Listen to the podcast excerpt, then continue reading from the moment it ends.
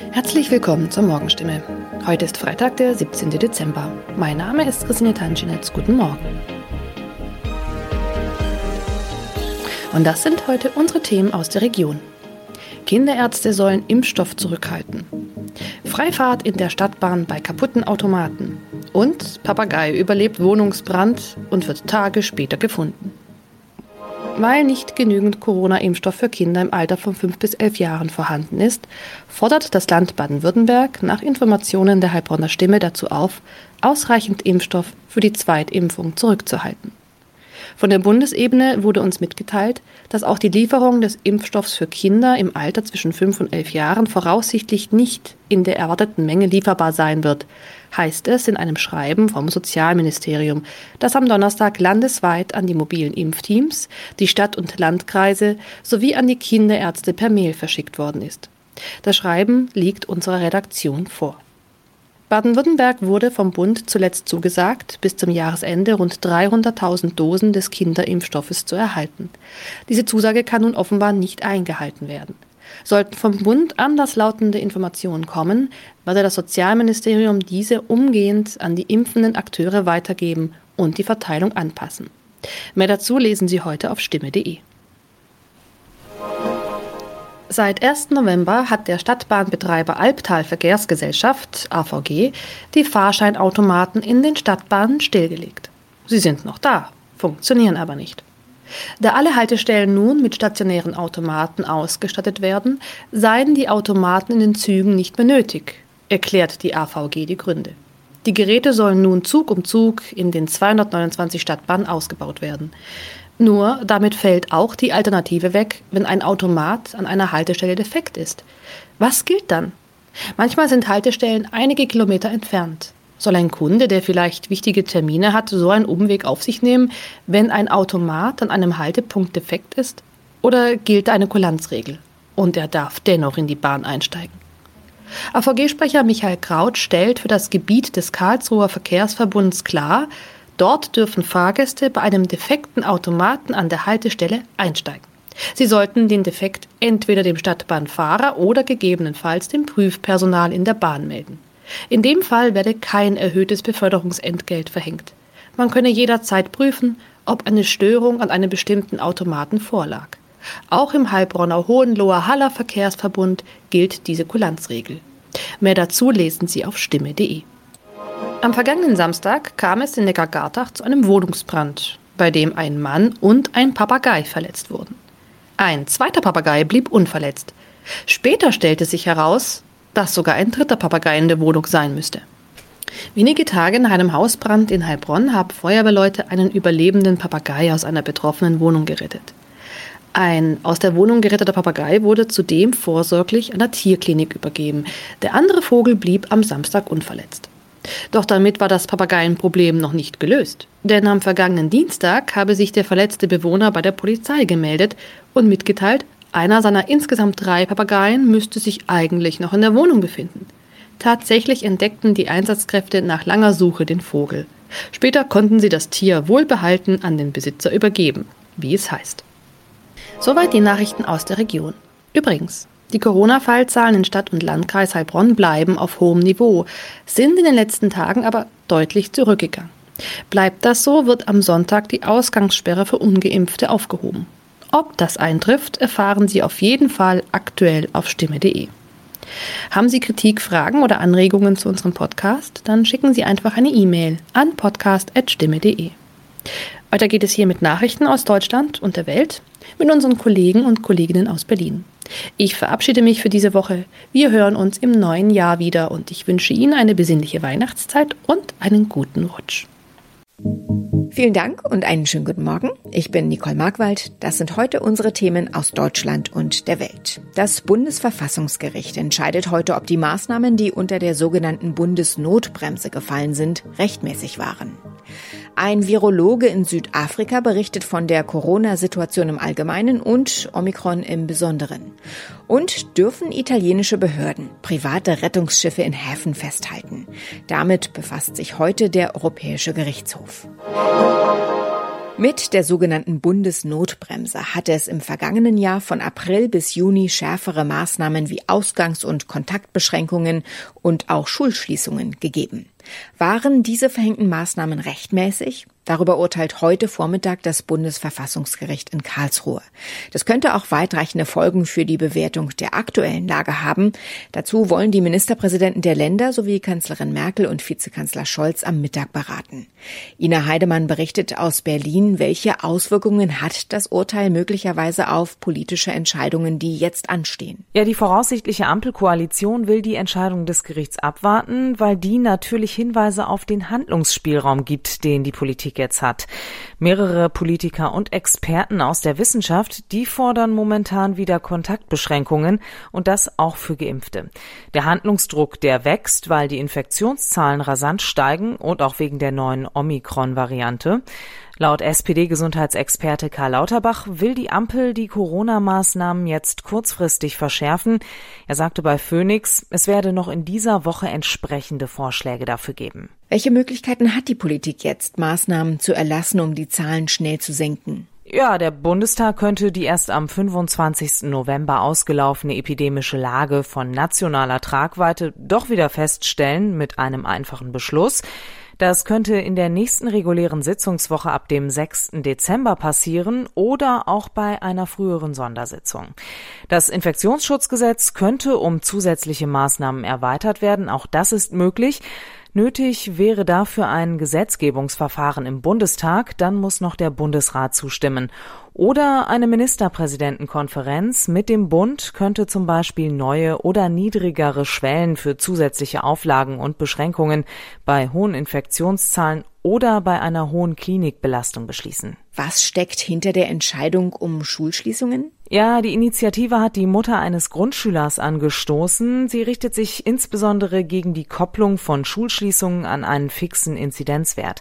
Dabei geht es nicht nur um den Unterricht an sich, sondern besonders auch um die psychischen und physischen Folgen für die Gesundheit von Kindern und Jugendlichen. Nach Ansicht der Initiative nimmt die nämlich erheblichen Schaden dadurch, dass Schulen geschlossen werden. Weitere Schulschließungen sind momentan nicht geplant, aber auch in der Vergangenheit hieß es oft genug, dass die Schulen offen bleiben. Und auf der anderen Seite steigen ja gerade bei Schülerinnen und Schülern in Deutschland die Corona-Infektionen. Nach Daten der Kultusministerkonferenz gab es in der Woche vom 15. bis zum 19. November 72.000 Corona-Fälle bei Schülerinnen und Schülern.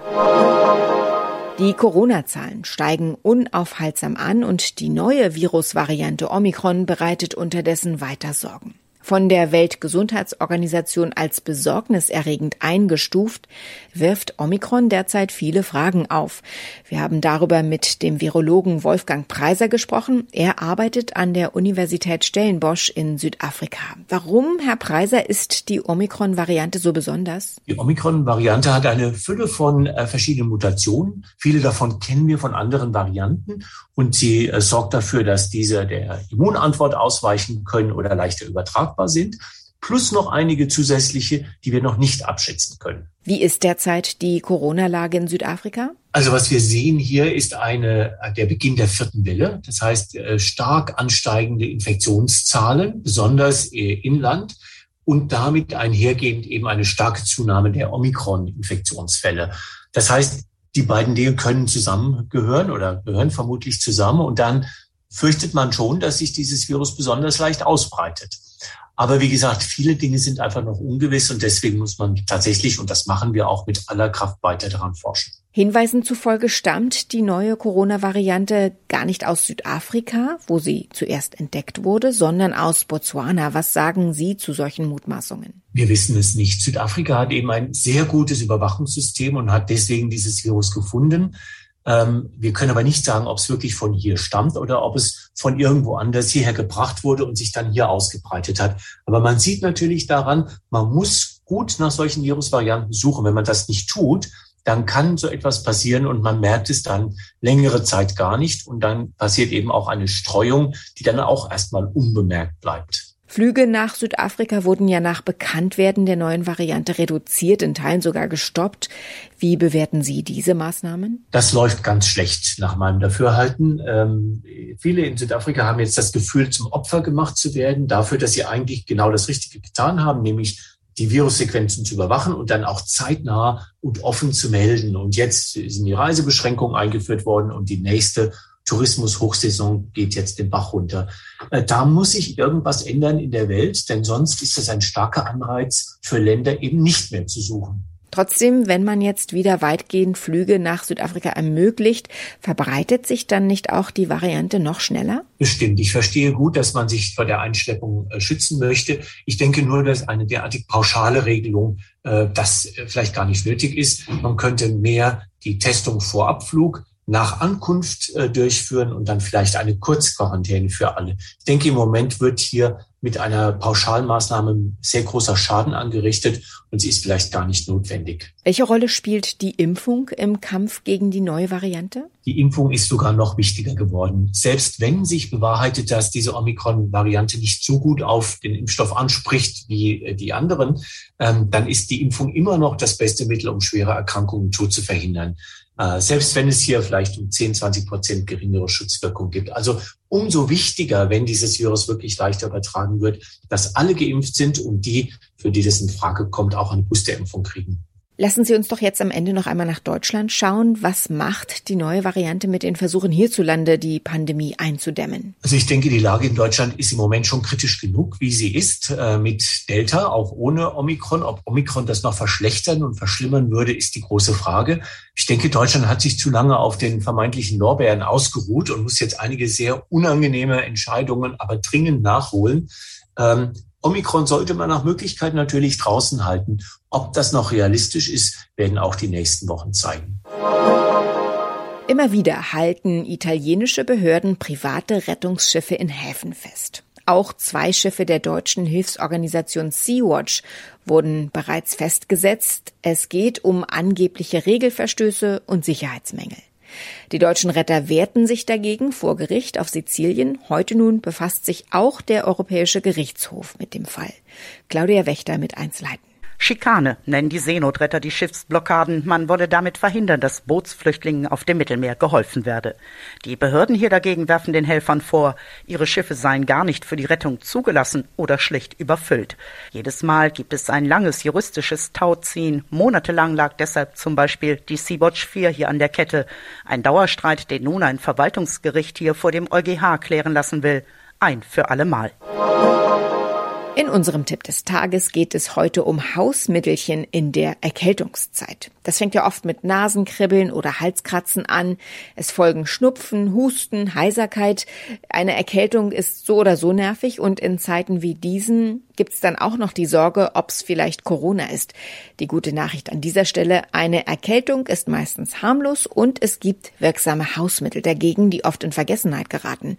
Diana Kramer kennt sie aber. Wie erkenne ich denn, ob es nur eine Erkältung und eben nicht eine Grippe oder gar Corona ist? Ja, die Verunsicherung ist in der Tat berechtigt, denn Husten, Schnupfen, Kopfschmerzen und auch Fieber sind tatsächlich auch Symptome einer Covid-19-Infektion.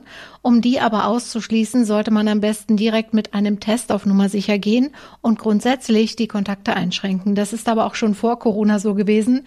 Wer sich krank fühlt oder eine Schnupfennase und keine Stimme mehr hat, der sollte am besten ab ins Bett und sich nicht noch mit Kollegen oder Freunden treffen. Wenn Corona ausgeschlossen werden kann, wie behandle ich eine Erkältung am besten? Also wer sich schlapp fühlt und Hals und Nase hat, der sollte als erstes Stress vermeiden. Ruhe und Wärme sind hier schon mal der erste richtige Schritt.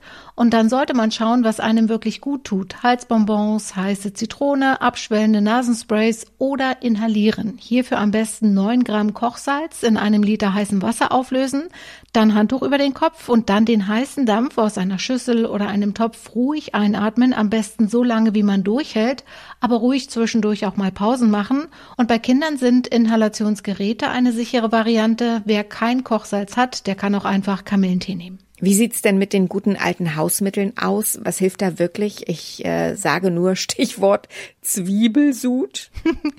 ja, den kenne ich auch aus meiner Kindheit. Furchtbar im Geschmack.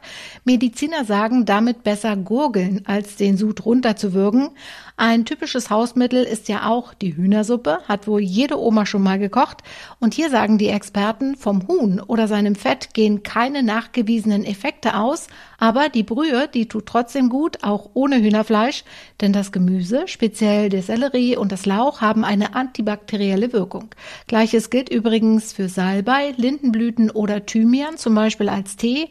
Diese Kräuter sind auch schleimlösend. Wie lange dauert eine Erkältung im Schnitt? Also jeder hat sicher schon mal von der 3x3-Tagesregel gehört und diese alte Faustregel trifft tatsächlich auch in den meisten Fällen zu. Die Erkältung kommt drei Tage, dann bleibt sie drei Tage und sie geht weitere drei Tage. Also über den Daumen braucht es von den ersten Symptomen meist sieben bis zehn Tage, ehe man sich wieder richtig gesund fühlt. Der schleichende Beginn ist übrigens auch etwas, was die Erkältung von einer Grippe unterscheidet, denn bei einer Influenza fühlt man sich meistens sofort krank mit heftigen Kopf- und Gliederschmerzen und auch hohem Fieber. Und da hilft dann tatsächlich nur noch ein Arzt. Nach drei Nächten in einem eingeschneiten Pub in Nordengland haben rund 60 Gäste ihr unfreiwilliges Quartier wieder verlassen können. Der Schneepflug sei endlich durchgekommen, sagte Nicola Townsend, die Wirtin des Tan Hill Inn der Agentur PA. Uli Reitinger, wie war die Reaktion, als der Schneepflug vor der Tür stand? Erleichterung oder Bedauern, dass die XXL Pub Party nun zu Ende geht? Ich denke, das war so eine Mischung. Zwei der 61 Gäste sind zumindest nicht direkt abgereist, sondern haben noch einen Tag drangehängt. Die haben sich da ganz gemütlich gemacht in diesem angeblich höchstgelegenen Pub Englands. Sie haben sich die Zeit vertrieben mit Karaoke, mit Quiz und Brettspielen. Ab drei Uhr nachmittags gab es dann auch Alkohol, was will man mehr. Nachts wurden die Gäste in den Hotelzimmern über dem Pub untergebracht. Einige schliefen auch in der Kneipe auf Sofas, auf Matratzen oder auf dem Boden. Aus Fremden sind Freunde geworden, sagt die Wirtin des Ten Hill Inn. Sie haben sich schon fürs nächste Jahr an gleicher Stelle verabredet. Soweit das Wichtigste an diesem Dienstagmorgen. Ich heiße Nicole Markwald und wünsche einen guten Tag.